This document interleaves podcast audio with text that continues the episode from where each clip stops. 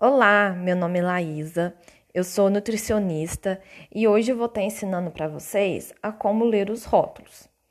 Antes mesmo da gente entender a tabela nutricional, a gente deve entender a lista de ingredientes. Eles estão dispostos de forma decrescente. Então, o primeiro ingrediente é o que tem em maior quantidade. O segundo ingrediente é o segundo em maior quantidade, e assim sucessivamente. Devemos sempre ficar atentos a essa ordem. Por exemplo, você deseja comprar um pão integral, então esse pão deve ter apenas a farinha de trigo integral. Ou pelo menos o seu primeiro ingrediente deve ser a farinha de trigo integral. É, outro exemplo também, uma pessoa diabética, que tem que fazer uma restrição de alimentos açucarados, então não deve comprar um alimento rico em açúcar.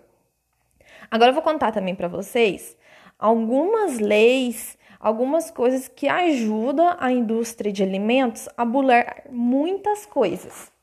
É, a primeira delas, como a gente já está falando de diabético, é o açúcar, que a gente não vê. É, se você tiver mais interesse, é só digitar no Google essa frase mesmo, açúcar que a gente não vê, IDEC, que foi uma pesquisa que o IDEC fez, tá?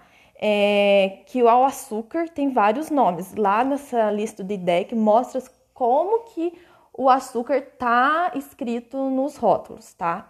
É, um exemplo também é a maltodestrina, que é um açúcar que está presente, por exemplo, nos achocolatados diets, e é um tipo de açúcar que o ideal seria o do diabético tá evitando. Outro problema é a gorduras trans, que a gente esse a gente encontra na tabela nutricional, tá?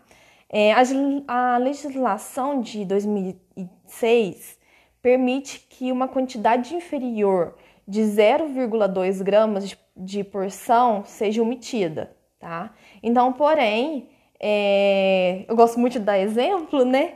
Se numa porção de três bolachas recheadas é dita como zero gorduras trans, nada me garante se eu comer quatro bolachas recheadas não terá gorduras trans, tá?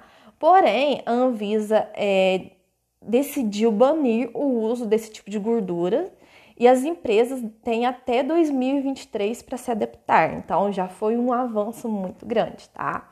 É, espero que vocês tenham entendido como que funciona é, essa lista de ingredientes, tá? Se vocês tiverem até interesse como ler a tabela nutricional, também eu posso até fazer outro podcast também explicando, tá bom?